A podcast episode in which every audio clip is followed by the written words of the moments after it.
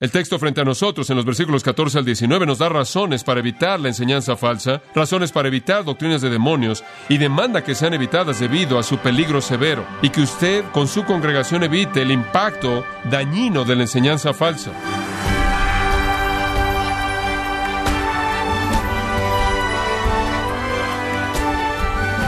Nos da mucho gusto que esté en sintonía en gracia a vosotros con el pastor John MacArthur.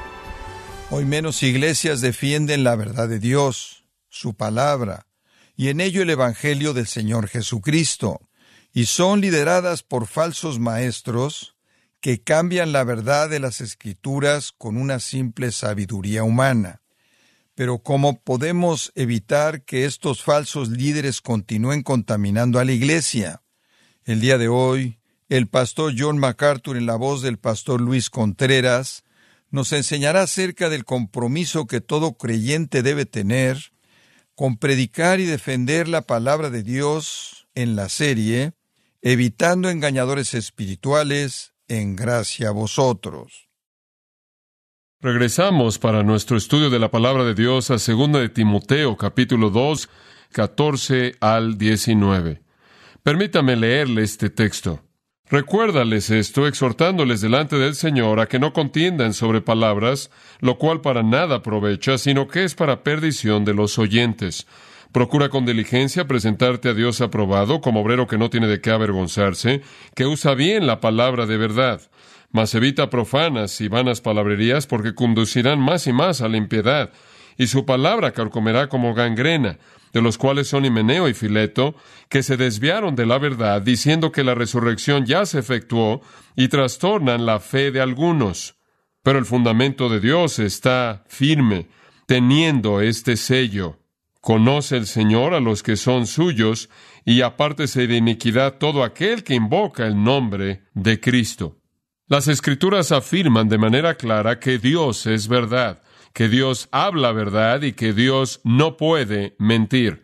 Las escrituras también afirman que Satanás es un mentiroso y el padre de mentira y va por todos lados engañando a la gente. Dios se revela a sí mismo como verdad y Satanás, por lo tanto, es revelado como la antítesis de Dios, mentiras. Esa dicotomía en particular desciende desde el conflicto de Dios y Satanás para influenciar toda área en el universo.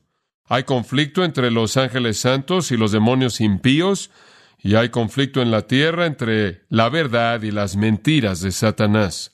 El pueblo de Dios siempre ha sido plagado con doctrina falsa. La invasión de profetas falsos, maestros falsos, apóstoles falsos, cristos falsos, ha sido algo que el pueblo de Dios ha enfrentado a lo largo de las épocas del tiempo. Satanás intenta minar la verdad con mentiras, intenta confundir al mundo para que no puedan percibir la verdad de Dios al ahogarlos en un mar de engaño. Fue la intención maligna de Satanás y la mala representación inteligente de la verdad para Eva que hundió a la raza humana entera en el pecado. Hemos existido en el lodo del pecado desde ese entonces, ahogándonos inclusive a mayores profundidades en un lodo de engaño. Un río constante de enseñanza falsa ha sido acumulativo de tal manera que es más amplio y más profundo ahora de lo que jamás ha sido en la historia humana. La enseñanza falsa acerca de Dios, de Cristo, de la Biblia, de la realidad espiritual, es algo que plaga a todo el mundo. Y el padre de mentiras está trabajando por destruir la verdad salvadora, santificadora que Dios nos ha dado en su palabra y en su Hijo. Los efectos de la enseñanza falsa han sido devastadores y condenadores. Esa es la razón por la que la Biblia los llama dignos de condenación o herejías destructivas que llevan a los hombres a la destrucción. Y yo creo que conforme nos acercamos a la venida de Cristo, esos engaños, mentiras y farsas, malas representaciones se incrementarán. Ahora, cualquier siervo del Señor entonces debe estar consciente de los maestros falsos. Cualquier siervo del Señor debe ser advertido acerca de las mentiras. Esa es la razón por la que en Hechos 20 el apóstol Pablo durante tres años, día y noche con lágrimas, advirtió a los creyentes en Éfeso y a los líderes en Éfeso de aquellos que vendrían de entre ellos y de afuera de ellos con mentiras. Timoteo como joven en la fe, como usted sabe, está en sus treintas. Se le ha asignado la tarea de corregir las cosas en la iglesia en Éfeso. La iglesia en Éfeso tuvo un maravilloso comienzo, pero fue la víctima de enseñanza falsa y profetas falsos y apóstoles falsos y, por así decirlo, ancianos y pastores falsos. Habían adoptado falsa doctrina y por lo tanto estaban viviendo un estilo de vida impío. Pablo establece a Timoteo en esa congregación en Éfeso para corregirlos, les escribe dos epístolas para ayudarle en el proceso de corregir a la iglesia, para fortalecer su mano, para llamarlo a las cosas que son más necesarias. El asunto de la enseñanza falsa no está aislado en la sección que estamos viendo ahora. De hecho, en la primera epístola de Timoteo, en el capítulo 1, capítulo 4 y capítulo 6, es un tema primordial. En segundo de Timoteo, en el capítulo 1, capítulo 3 y capítulo 4, es un tema primordial, como también aquí en el capítulo 2. Entonces se vuelve algo obligatorio para cualquiera de nosotros que es un siervo de Jesucristo en la iglesia el estar muy consciente de que estamos establecidos para defender la verdad, que parte de la razón por la que existimos es salvar a la gente de ahogarse en el mar de engaño que Satanás propaga. Parte del desafío de Pablo entonces al joven Timoteo es ayudarle a aferrarse a la verdad y después transmitir la verdad a la siguiente generación, evitar la influencia condenadora y debilitante de los falsos maestros y la enseñanza falsa. Y como dije hace un momento, yo creo que la corriente, la corriente contaminada, corrompida, vil y sucia de enseñanza falsa es más profunda y más amplia de lo que jamás ha sido en la historia humana debido a que es acumulativa. Hay tanto de esto en la actualidad, nos rodea en todos lados, en las sectas, en las religiones falsas, en los maestros falsos que abundan en nuestra sociedad, cuya enseñanza abunda debido a la capacidad de los medios masivos de comunicación de esparcirla aún más de lo que jamás ha podido ser esparcida en cualquier generación pasada. El texto entonces no solo es esencial para que Timoteo lo oyera, es esencial para mí oírlo y para todos los que ministran a favor de Cristo y oírlo para todos ustedes también. El texto frente a nosotros en los versículos 14 al 19 nos da razones para evitar la enseñanza falsa, razones para evitar doctrinas de demonios y demanda que sean evitadas debido a su peligro severo.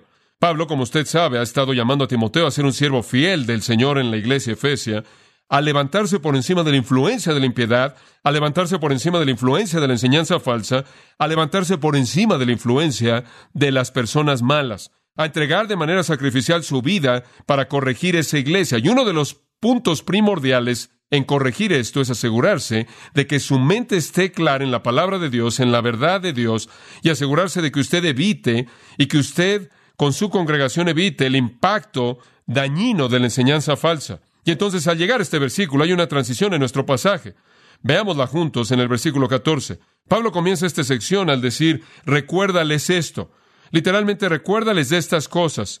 Recuérdales, aquí simplemente nos da un punto de identificación para saber a quién se le está recordando. Recuérdales, tiene referencia a toda la congregación como también a los hombres fieles que enseñarán a otros, también mencionados en el versículo 2. Recuérdales esto, estas cosas. ¿Qué cosas? Bueno, él está viendo hacia atrás, a la afirmación, las cosas que él acaba de decir en los versículos 1 al 13. Recuérdales de la responsabilidad de ser maestros que transmiten cosas a otros. Recuérdales que son soldados que deben soportar dificultad. Recuérdales que son atletas que deben correr para ganar y hacer los sacrificios necesarios para competir al máximo nivel. Recuérdales que deben ser los granjeros que trabajan duro, que plantan y disfrutan del resultado de la cosecha.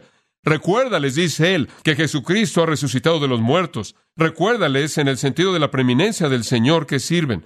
Recuérdales del poder de la palabra de Dios que no puede ser encarcelada. Recuérdales del propósito de la obra, versículo 10, que aquellos que son elegidos pueden obtener la salvación que es en Cristo Jesús y con ella la gloria eterna. Recuérdales de la recompensa que es suya, indicada en los versículos 11 al 13. Si perseveramos, reinaremos con Él. Recuérdales, Timoteo, del llamado positivo al deber. Recuérdales de la preeminencia del Señor que sirven. Recuérdales del poder de la palabra y del propósito de la obra y de la promesa de la recompensa. Todo eso es positivo. Si quiere usted alentar a su congregación, recuérdeles de la nobleza de la causa que sirven. Recuérdeles de lo sublime que es el ministerio del Evangelio. Eso es lo positivo. Pero la transición entonces nos lleva a lo negativo. Observe de nuevo el versículo 14.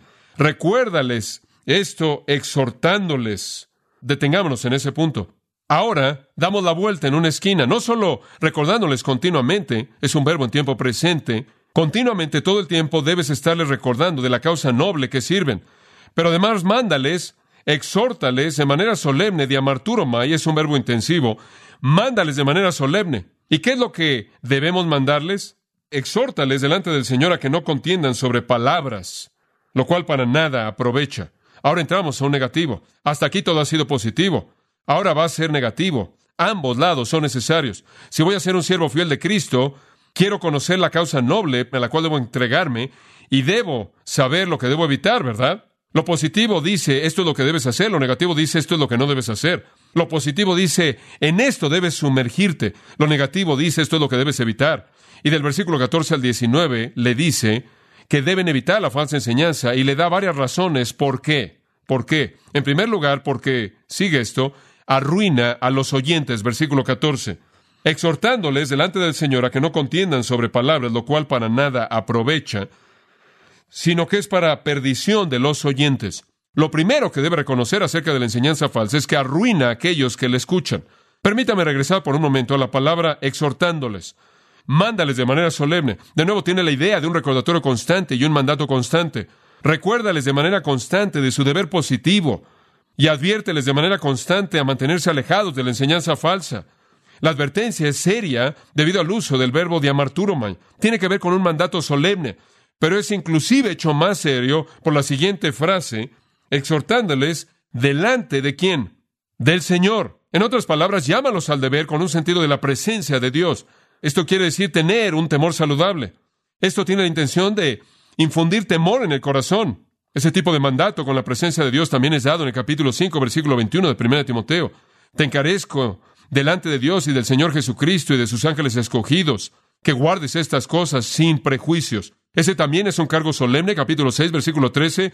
Te mando delante de Dios que da vida a todas las cosas y de Cristo Jesús, que dio testimonio de la buena confesión delante de Poncio Pilato, que guardes el mandamiento sin mácula ni reprensión. Segunda de Timoteo capítulo 4, versículo 1. Te encarezco delante de Dios y de Jesucristo, quien juzgará a los vivos y a los muertos, que prediques la palabra. Ahora, todos esos son mandamientos muy serios. No solo mandamientos, sino mandatos solemnes. No solo mandatos solemnes, sino mandatos solemnes en la presencia de Dios, lo cual significa traer a Dios como la autoridad, quien va a juzgar al que desobedece el mandamiento. Esa es la idea. Tiene la intención de infundir temor en el corazón. Pensé mucho en la idea de la presencia de Dios, la presencia del Señor, y entonces consulté todas las escrituras que se refieren a esto.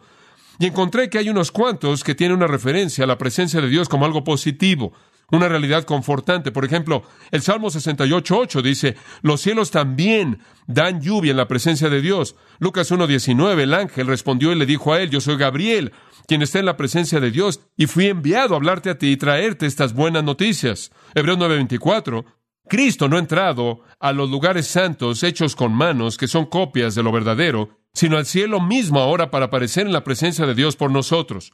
En Génesis 27.7, tráeme comida para que pueda comerla y bendecirte en la presencia del Señor. Y después esa afirmación maravillosa en jueces 18.6, que la presencia del Señor esté contigo en tu camino.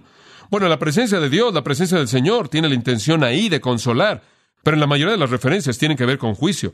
Salmo 68.2, como se derrite la cera ante el fuego, así el impío perezca ante la presencia de Dios. Génesis 3.8 nos dice que Adán y su esposa, después de pecar, se escondieron entre los árboles del huerto para no enfrentarse a la presencia de Dios. Salmo 97, 5, los montes se derriten como cera ante la presencia de Jehová, ante la presencia del Señor de toda la tierra. En el Salmo 114, 7, temblado tierra ante la presencia de Jehová, ante la presencia del Dios de Jacob. En Hechos 3 habla de arrepentirse y convertirse y de que sus pecados sean borrados para que los tiempos de refrigerio puedan venir de la presencia del Señor. En 2 de Tesalonicenses 1.9 estos serán castigados con destrucción eterna, excluidos de la presencia del Señor y de la gloria de su poder. Entonces, aunque hay momentos cuando la presencia del Señor tiene la intención de incrementar nuestro sentido de consuelo, hay más veces en las que tiene la intención de incrementar nuestro sentido de responsabilidad. Estoy ante la presencia de Dios. Siempre estamos en la presencia de Dios. Siempre estamos en la presencia del Señor. Pero es esa perspectiva que es un factor de control en cómo vivimos. Él lee el corazón, Él monitorea la vida de cada uno de nosotros. Este es un cargo solemne en la presencia de Dios y conlleva responsabilidad ante el Santo, quien mantiene el registro de todo lo que hacemos y juzga justamente. Ahora esto es serio. ¿Y qué es lo que dice aquí? Es sorprendente. ¿Podrá pensar usted que va a nombrar alguna, alguna maldad realmente impía, vil, que debemos mandarle a la gente que evite en la presencia de Dios? Pero observe lo que dice. Exhórtales delante del Señor a que no contiendan sobre palabras ¿Qué quiere decir con eso? Bueno, permítame decirle esto. Lo que sea debe ser muy, muy serio. Muy serio. Inicialmente parece algo Bastante inocente para invocar un mandato tan solemne, ¿no es cierto? Pero como puede ver, la palabra aquí, logomaquía, significa librar una guerra de palabras. Pero tiene un contexto más amplio, lo cual debe entender, tiene que ver con la característica típica de los maestros falsos que usan palabras para discutir en contra de la palabra de Dios. Pablo llama a evitar el tipo de debate y batalla de palabras, escucha esto, que coloca la verdad divina en contra de la filosofía humana y hace que la Biblia rinda cuentas al hombre. O el tipo de batalla de palabras que ataca la verdad simple de las escrituras con la supuesta filosofía sofisticada o supuestamente sofisticada y razón del hombre. El punto aquí es que no hay una plataforma en común para una batalla de palabras como esta. Usted está permaneciendo fiel a la palabra de Dios, ellos son fieles a una religión satánicamente inspiradas y no hay un punto en común. Entonces nunca debe someter usted la Biblia a un debate con un incrédulo, con algún supuesto teólogo, filósofo erudito, quien rechaza su autoridad. Y usted nunca debe permitirle a la gente exponerse a algo así. Yo no voy a someter la verdad de la palabra de Dios a un debate especulativo y el ataque de la razón humana.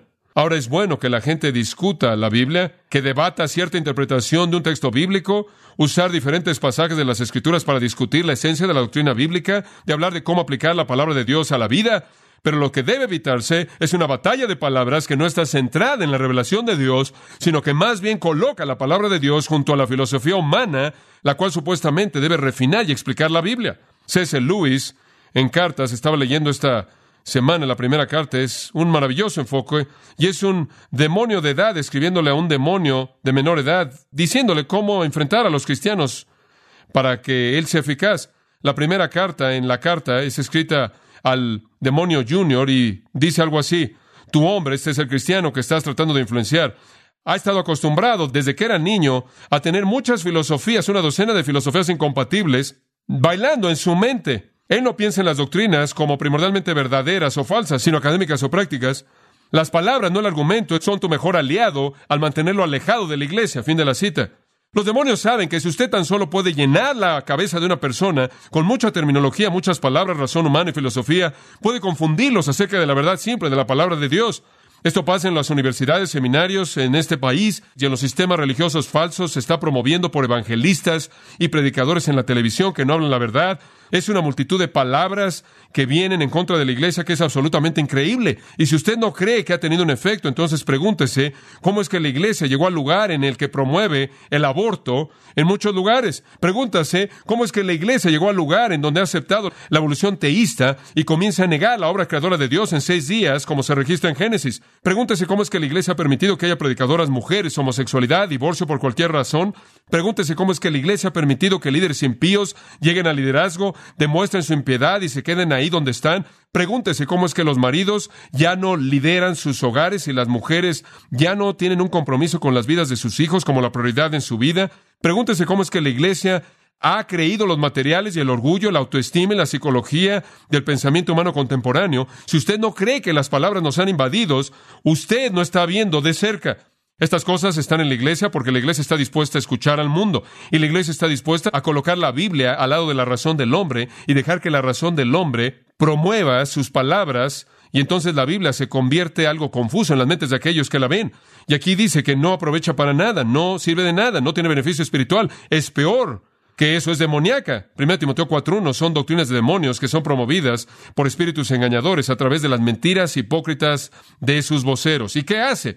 ¿Cuál es el resultado? Observe lo que dice. Este tipo de cosas son para perdición de los oyentes. La palabra perdición es catástrofe, es, es la palabra griega catastrefe, significa perder, vencer, arruinar. La enseñanza falsa tiene el efecto opuesto de la edificación. No edifica, derriba, no fortalece, debilita. Tiene el efecto trágico, amados, de personas que escuchan a la enseñanza falsa y es que las arruina. Ahora, ¿qué significa eso? ¿De qué tipo de ruina está hablando aquí? Bueno, él está hablando de las personas que están en esos sistemas que promueven enseñanza falsa y los arruina. ¿En qué sentido? Esa palabra catástrofe es solo usada una vez más en el Nuevo Testamento. Veamos lo que significa.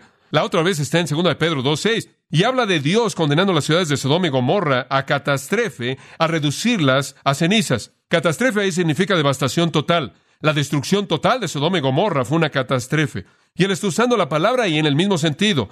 Destruye de manera total a los oyentes. Esto está hablando de condenar sus almas eternas. Destrucción total, holocausto total, devastación total. Esa es la razón por la que 2 Pedro 2.1 llama a esto herejías destructivas que traen destrucción repentina.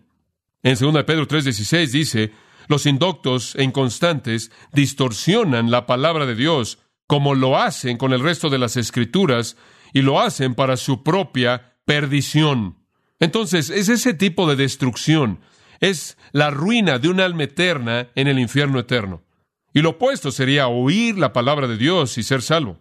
Y entonces, amados, somos llamados a reconocer que tenemos que mantenernos alejados de la enseñanza falsa, porque eso condena el alma eterna de las personas que están bajo su influencia. Trágico, trágico. Hay un segundo peligro, no solo arruina a los oyentes, sino en segundo lugar, avergüenza a los maestros. Avergüenza a los maestros. Observe el versículo 15, un versículo muy conocido y popular para la mayoría de los cristianos. Quizás usted va a tener un entendimiento fresco del mismo esta mañana. Procura con diligencia presentarte a Dios aprobado como obrero que no tiene de qué avergonzarse, que usa bien la palabra de verdad.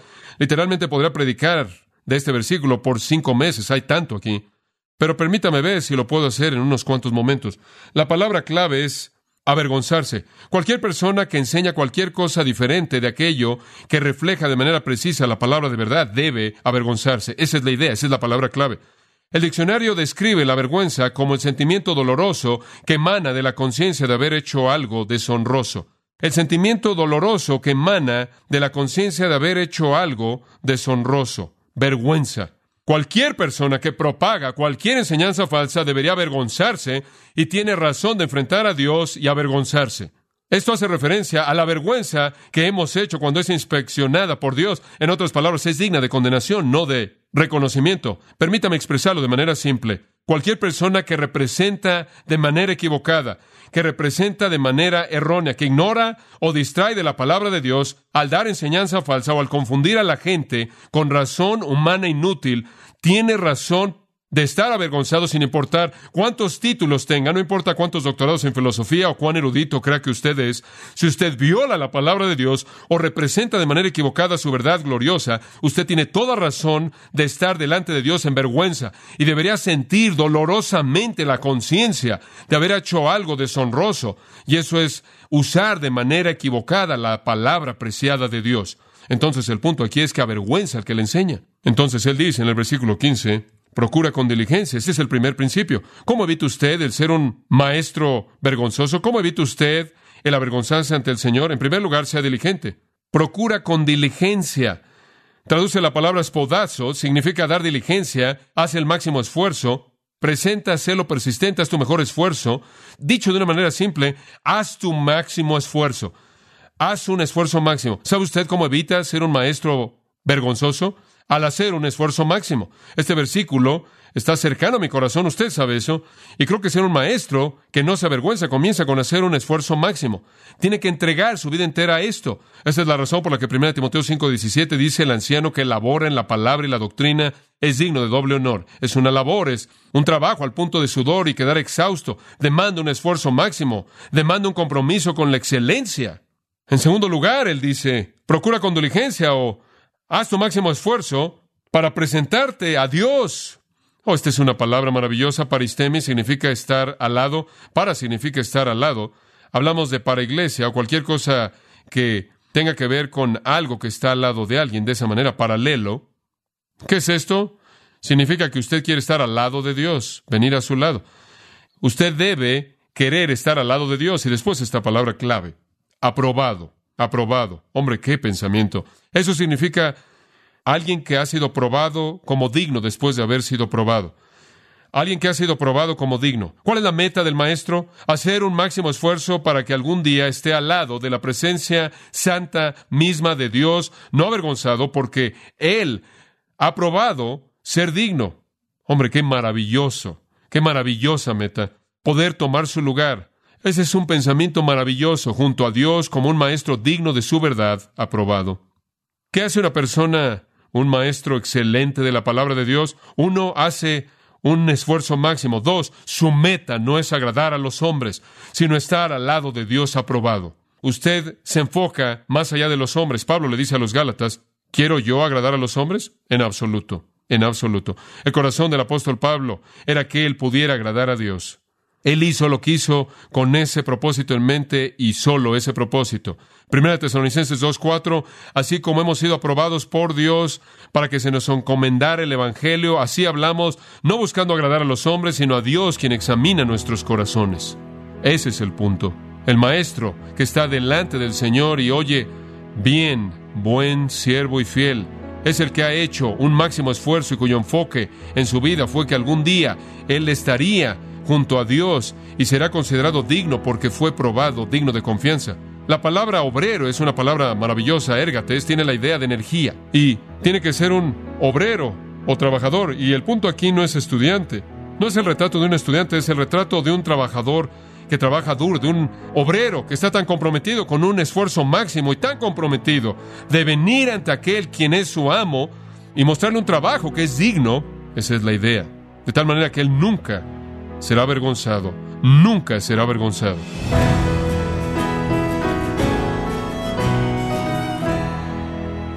El pastor John MacArthur nos ha enseñado acerca de los peligros que la Iglesia enfrenta diariamente ante las falsas enseñanzas. Esto es en la serie Evitando Engañadores Espirituales, aquí en Gracia a Vosotros. Grace Community Church ha organizado la conferencia Expositores 2023 en español el viernes 15 y sábado 16 de septiembre.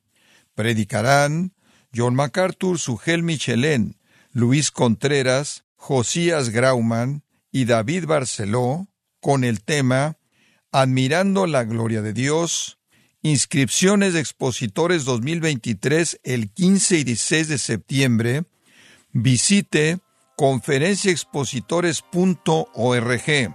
Repito, conferenciaexpositores.org. Si tiene alguna pregunta o desea conocer más de nuestro ministerio, como son todos los libros del pastor John MacArthur en español o los sermones en CD que también usted puede adquirir, escríbanos y por favor mencione la estación de radio por medio de la cual usted nos escucha en gracia a vosotros. Es importante conocer no solo el país y ciudad de donde usted nos escucha, sino también la radio. Para quienes contactan nuestro ministerio por primera vez, pueden solicitar una copia del mensaje de promoción sin costo alguno, un mensaje por oyente únicamente. Si usted vive en los Estados Unidos o Puerto Rico, escríbanos a Gracia Vosotros, P.O. Box 4000, Panorama City, California, 91412.